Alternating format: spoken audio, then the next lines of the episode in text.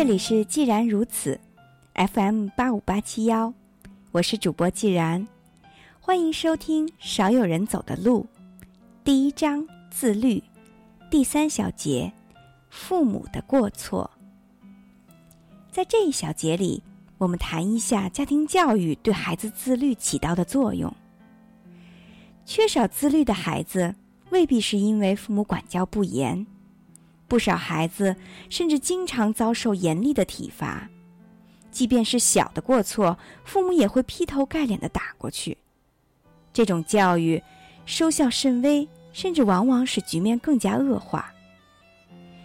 有些父母常常告诫孩子：“照我的话去做，不过别学我。”父母本身难以自律，就不可能成为孩子的榜样。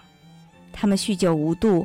或者在孩子面前恶语相向、大打出手，他们缺乏起码的自制力，缺少长辈的尊严和理性。他们溜肩耍滑、背信弃义，可想而知。假如父亲动手殴打孩子的母亲，那么母亲因为儿子欺负妹妹而对其施以体罚，又有多少意义呢？如何又能指望儿子听他的话，控制好情绪呢？在年幼的孩子心中。父母就像上帝那样位高权重，孩子缺乏其他模仿对象，自然会把父母处理问题的办法全盘接受下来。如果父母懂得自律、自治和自尊，生活井然有序，孩子就会心领神会，并作为最高准则。如果父母生活混乱不堪、肆意妄为，孩子们同样照单全收，并视为不二法门。父母的爱心至关重要。倘若有爱存在，即便家庭生活很混乱，照样可以培养出懂得自律的孩子。父母身为医生、律师，即便在职业上得心应手，生活方式也相当严谨。倘若缺少爱和温情，他们培养的子女照样不懂得自律。爱，关乎心灵的健康成长。在后面的课程里。我们会对此进行深入的探讨。爱是身心健康必不可少的元素，所以有必要了解爱的实质以及爱同自律的关系。我们爱某样东西，就会乐于为它付出时间。譬如某个青年终于获得心仪已久的汽车，你就会发现他会把很多时间都用在汽车上面。擦车、洗车、修车，给它美容，不停的欣赏它，整理它的内饰。你也可以观察到一个上了年纪的老人如何照料他的花园，浇水、施肥、修剪除虫。对于子女的爱也同样如此，我们可以花更多的时间去照顾他们，陪伴他们。让孩子学会自律，也是需要你付出大量的时间的。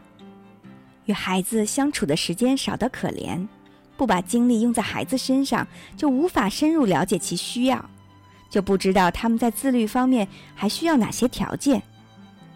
遗憾的是，有时候孩子明显需要纪律训练的时候，我们可能照样毫无知觉，甚至不管不顾。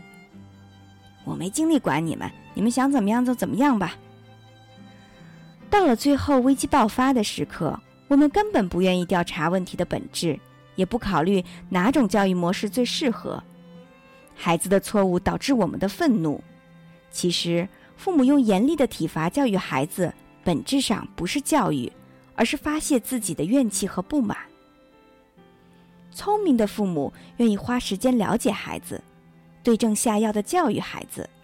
哪怕孩子犯了大错，他们也能恰当的运用敦促、鼓励、必要的警告和责备等教育方式。他们灵活调整孩子的发展方向，认真观察孩子的言行举止。他们也会倾听孩子的心里话，在对孩子的管教上掌握分寸，张弛有度。他们给孩子讲有意义的故事，及时纠正他们的问题，适时的给予亲吻、拥抱和爱抚。毋庸置疑，父母的爱决定了家庭教育质量的优劣。充满爱的教育带来幸运，缺乏爱的教育只能导致不幸。富有爱心的父母善于审视孩子的需要，做出理智客观的判断。他们也可能在面临痛苦的抉择时，与孩子一样遭受痛苦和折磨。孩子也当然会逐渐意识到，父母甘心陪着忍受苦楚的一片苦心。他们未必立刻就会流露出感激之情，却可以领悟到痛苦的内涵和真谛。孩子会提醒自己：既然爸爸妈妈愿意陪着我忍受痛苦，痛苦就不见得那么可怕。而且未必是太坏的事儿，我也应该承担责任，面对属于自己的痛苦。这就是自律的起点。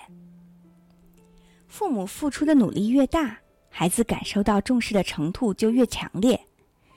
有的父母为了掩饰家庭教育上的失败，就会不停的告诉孩子，说自己是多么爱他们，多么重视他们。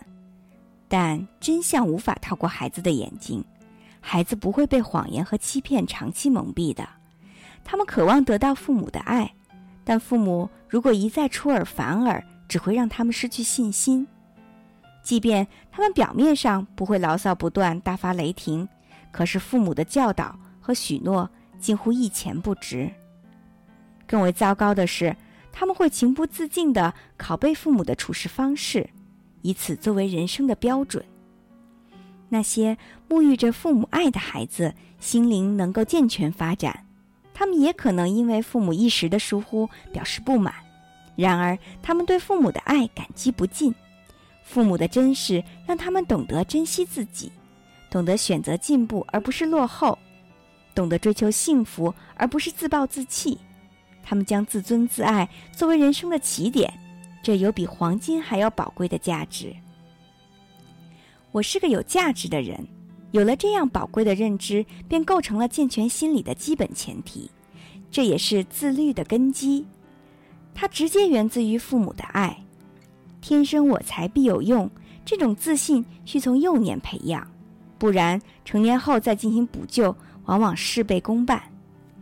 孩子幼年起享受到父母的爱，成年后即便遭遇天大的挫折。幼年培养的强大自信，也会使其鼓起勇气，勇敢的战胜困难。自尊自爱的感觉是自律的基础。自律的核心就是学习自我照顾，承认自我价值的重要性，并采取一切措施照顾自己，这是走向自立的关键。假如懂得自我珍惜，我们就会合理的安排时间。就像前面所提到的那位拖延工作的财务分析师的问题，就在于他一时忽略和漠视时间的价值，因此郁郁寡欢，无谓的虚度光阴。童年时，他曾有过不幸的遭遇，亲生父母有能力照顾他，但是每逢学校放假，他们都会拿出钱把他送到养父母家中。他从小体验到寄人篱下的感觉。孩子觉得父母不重视他，也不愿意照顾他，他从小就觉得低人一等。他长大以后虽然聪明能干，自我评价却低得可怜，所以他不得不从最基本的自律做起，意识到时间有多么重要。他终于重设了时间表，让每一分一秒都得到充分的利用。孩子童年时能得到父母的爱和关照。长大后，内心就会拥有安全感。所有的孩子都害怕被遗弃。孩子到了六个月大，就会意识到自己与父母彼此分离，这使他们感觉到无助。他们知道，依靠父母提供的物质资料才能获得生存，遭到遗弃就无异于死亡，所以害怕任何形式的遗弃。父母对此都有敏感的直觉。他们向孩子做出保证：“我们是爱你的，永远不会抛弃你不管。爸爸妈妈当然会回来看你了，我们会永远陪伴在你身边。我们是不会忘记你的。”父母做出保证，并以切实行动配合，孩子到了青春期和青年时代，潜在的恐惧就会慢慢消失，就不会只贪图一时的安逸，甘愿以某种方式推迟暂时的满足感。他们知道，只要耐心等待，他们的需求最终都会实现。就像家庭和父母做出的保证一样，很多孩子没有这样的好运气，从幼年起就遭受父母的遗弃和忽略，或者就像那位财务分析师一样，一向缺少父母的疼爱和关心。即便没有类似的不幸，也会因为没有父母的爱的保证，生活在恐惧的阴影中。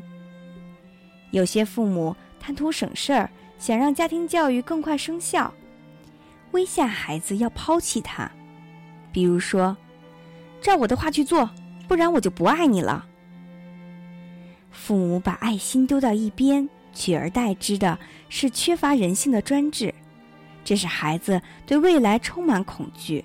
他们觉得世界不安全，甚至把世界看成是地狱。这种感觉会一直带到成年时期。他们不愿推迟满足感和安全感，更想选择当时透支快乐和满足。他们觉得未来遥远而迷茫，让他们缺乏起码的信任感。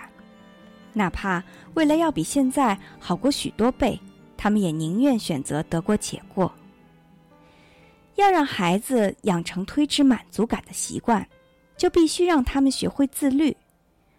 要让他们养成自律的意识，对安全感产生信任，父母必须以身作则。这些心灵的财富来自父母表里如一的爱，来自父母持之以恒的照顾。这便是父母送给子女最好的礼物了。